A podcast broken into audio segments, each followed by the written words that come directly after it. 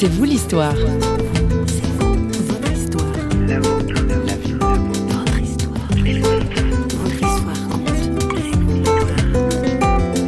Et quand j'ai lu ces paroles, c'était comme si on me parlait à moi, quoi. J'en ai lu plein, plein, plein, mais celles-là, elles ont fait écho, et je me suis accrochée, vraiment accrochée, et ça m'a donné une force. Et pour moi, ça c'était le divin, quoi. C'était euh, le Saint-Esprit qui était là, et les personnes qui me connaissent ont, ont pu voir, quoi. Vraiment, c'était. J'ai pas toutes les réponses, mais je reste ferme dans ma foi. Imaginez ces scènes pénibles de films où l'on frappe quelqu'un encore et encore jusqu'à ce que mort s'en suive. Aujourd'hui, dans C'est vous l'histoire, on ne parle pas de coups au propre, on parle au figuré, mais de maladies qui frappent à répétition. Josiane Bubloticon, elle, s'en est sortie. Bonjour et bienvenue dans vous l'histoire. Frappée à plusieurs reprises par la maladie, un cancer génétique et générationnel, notre invitée, la cinquantaine, témoigne d'une foi infaillible en Dieu. Ce Dieu qu'elle cherchait depuis de nombreuses années l'a trouvé au sein même de la souffrance et de la guérison. Cette bonne nouvelle, Josiane Bubloticon a voulu la partager au micro de François Sergi. Josiane Bublo-Ticon, bonjour. Bonjour. Comment est-ce que vous êtes devenue chrétienne? Parce qu'initialement, évidemment, vous ne l'étiez pas. Non, absolument pas. Donc euh, j'ai suivi euh, mon catéchisme dans mon village au pied du Jura. Et puis après j'ai fait ma communion. Et puis après j'ai tout abandonné. J'ai jamais vraiment, j'ai pas reçu d'éducation chrétienne non plus. Après je me suis mariée, j'ai eu des enfants. Après quelques années de mariage et à plusieurs complications, j'ai pris le- la décision de me séparer du papa de mes enfants. Et c'est là que les vraies questions sont venues. Et là, j'ai dit, il faut vraiment que je trouve la bonne voie pour mes enfants, surtout. C'est important pour mes enfants. Quelle Et- question s'est posée à vous à ce moment-là? Ben, tout ce que j'avais envie de réussir, eh ben, je voyais que je passe à côté. Quoi. J'avais envie d'avoir une belle famille, j'avais envie que tout soit beau, que ça se passe bien. Et puis, je voyais que... Ben, un sentiment d'échec un peu? Oui, complètement. Donc j'ai commencé un petit peu à, à regarder autour de moi, à prendre contact avec euh, des pasteurs euh, d'églises réformées. J'ai été faire des petits séminaires. Et puis je trouvais pas, euh, j'ai pas trouvé ma voie euh, là-dedans. Un jour de l'année 1994, Josiane Bubloticon tombe, entre guillemets, sur un article dans un hebdomadaire populaire suisse roman bien connu. Un pasteur protestant, Paul MS, y est interviewé. Il fait part d'une expérience spirituelle forte vécue à Toronto, au Canada. Ça fait tilt dans le cœur de notre invité. C'est ce Dieu-là qu'elle recherche, un Dieu vivant et agissant. Josiane Bubloticon au micro de François Sergi. Et en lisant cet article, j'étais vraiment touchée. Ça m'a tellement interpellée. J'ai dit, mais ah, mais c'est un Dieu comme ça que j'aimerais rencontrer. Alors je lui ai écrit une, une lettre. J'ai raconté ma vie, que j'avais envie de rencontrer ce Dieu-là, en somme. Et ce Dieu comme ça, c'est Dieu comment en fait? Un Dieu vivant, un Dieu où on sentait une présence, où on vivait quelque chose.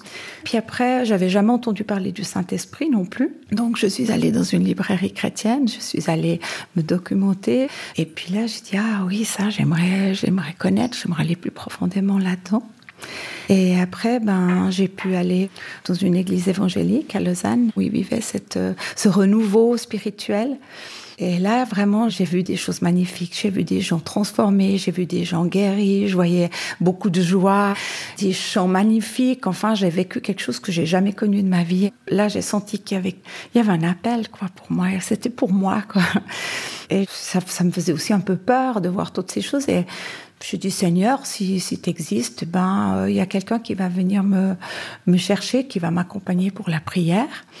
Et puis je partais et il y a une adorable petite dame avec un petit chignon qui était chaud comme tout. Elle m'a dit Vous aimeriez aller prier? Puis j'ai dit Oh oui, c'était la réponse. Et voilà, j'ai commencé tout un cheminement. J'ai eu une relation d'aide pendant plusieurs mois. Dans cette relation d'aide, eh ben, j'ai j'ai pu être euh, dégagée de beaucoup de choses qui étaient très lourdes. Quoi. Ça vraiment, j'ai commencé à voir ma vie qui changeait. Et j'avais une espérance et une joie que j'avais longtemps pas connue. On accumule les illusions, plein le vestibule, plein la maison.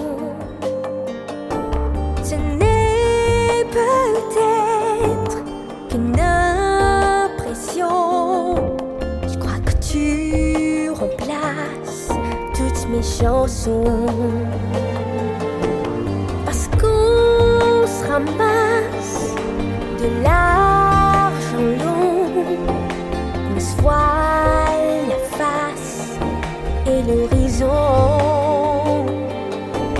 On dit que ça va, bien sûr que non. Je crois que tu remplaces toutes mes chansons.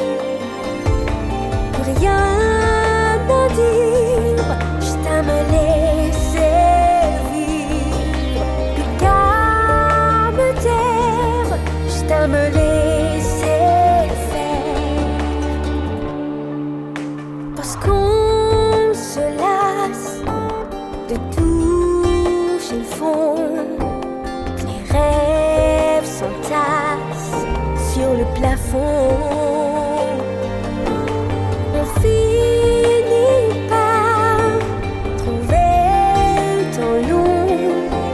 Je crois que tu remplaces toutes mes chansons. Et euh, cette intervention de Dieu dans votre vie, vous allez la connaître aussi dans votre santé, c'est ça, dans votre corps? Oui, un jour, quand ça commence à bien aller, mes enfants allaient mieux, tout ça, ben voilà qu'on m'annonce que j'ai un cancer. C'est un peu le, le- le ciel qui m'est tombé sur la tête parce que je pensais qu'en étant chrétienne, j'étais protégée.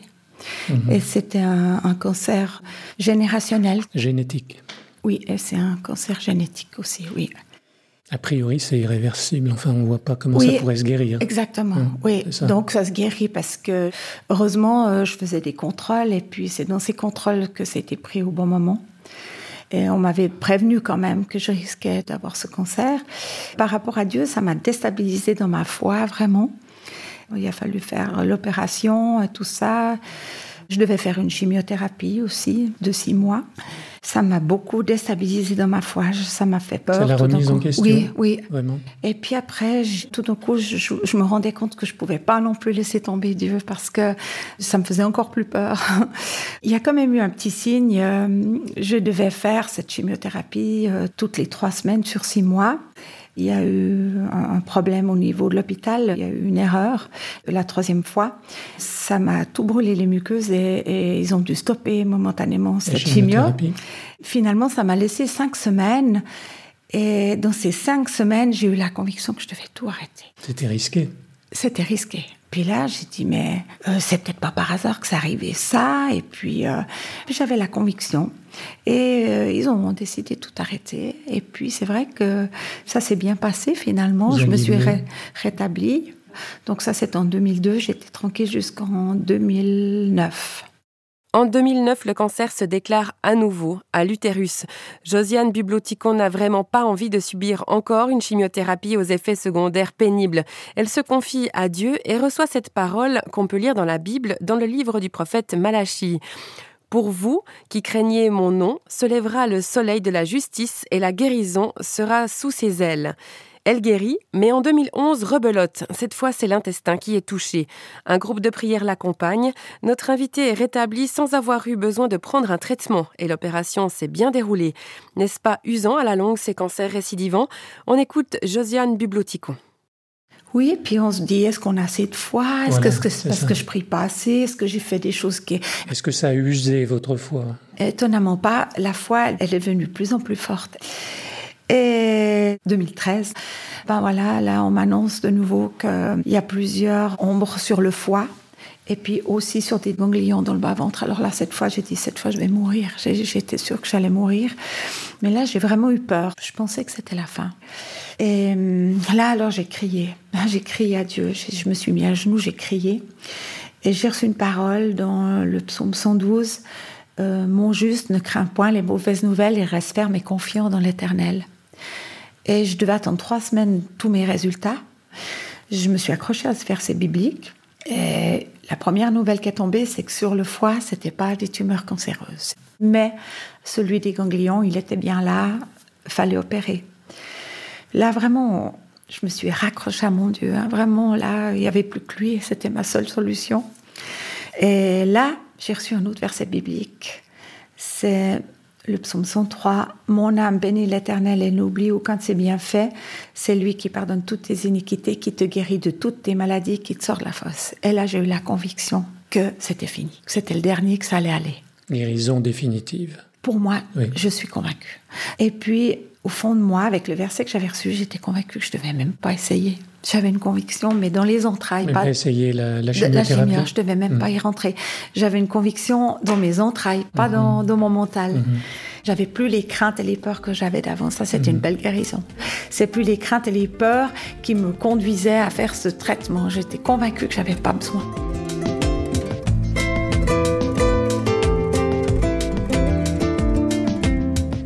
Aujourd'hui, notre invitée estime, je la cite, que le cycle infernal d'un cancer générationnel est rompu. En conclusion, elle nous assure de sa confiance quant au devenir de ses propres enfants. Sa foi est lucide et humble et notre invitée reconnaît que elle, c'est elle et eux, ce sont eux. La foi est de l'ordre d'une décision toute personnelle. Josiane Bubloticon. Ils doivent avoir leur foi. Ma foi, c'est pas la leur. Donc, euh, ils ont, voilà, j'ai semé. Maintenant, ils ont leur chemin aussi à Est-ce faire. que la foi, c'est une garantie tout risque Vous pensez que vos enfants, assurément, n'auront pas la maladie que vous avez J'espère que ce que j'ai vécu, que j'ai pu m'affranchir et affranchir mes enfants de ça, je l'espère, j'ai cette foi-là. Maintenant, c'est l'avenir qui nous le dira. Il faut bien penser que ma foi, c'est pas celle de mes enfants. Ils ont aussi un chemin à faire et ils ont leur chemin. Ils auront leur foi, c'est pas la mienne, mais Voilà, parce que c'est important Voilà, d'expliquer oui. ça, parce que vous, hors micro, vous m'expliquez quand vous étiez enfant, vous, vous aviez prié pour votre mère, je crois, qui allait mourir, et vous priez pour leur Ben, guérison, prié, et puis voilà. ça ne s'est pas passé. Donc euh, voilà, parfois c'est souvent comme ça, où c'est que les gens vivent des problèmes et ils Oui. prient et ça ne ça se, se passe pas. Oui, bah pour moi, j'ai dû quand même quatre fois euh, vivre ça. J'ai pensé que la première, ça serait la bonne, la deuxième, la troisième. Euh, maintenant, ça veut pas dire que je suis pas à l'abri. Peut-être encore de quelque chose, mais j'ai cette foi que tant que c'est pas le moment de Dieu dans ma vie, voilà, je serai encore là, quoi. Maintenant, je fais confiance, j'ai cette foi profonde. Merci Josiane Bubloticon. À travers votre témoignage, vous transmettez quelque chose de votre force, de votre courage, de votre joie et de votre foi en Dieu. Merci beaucoup.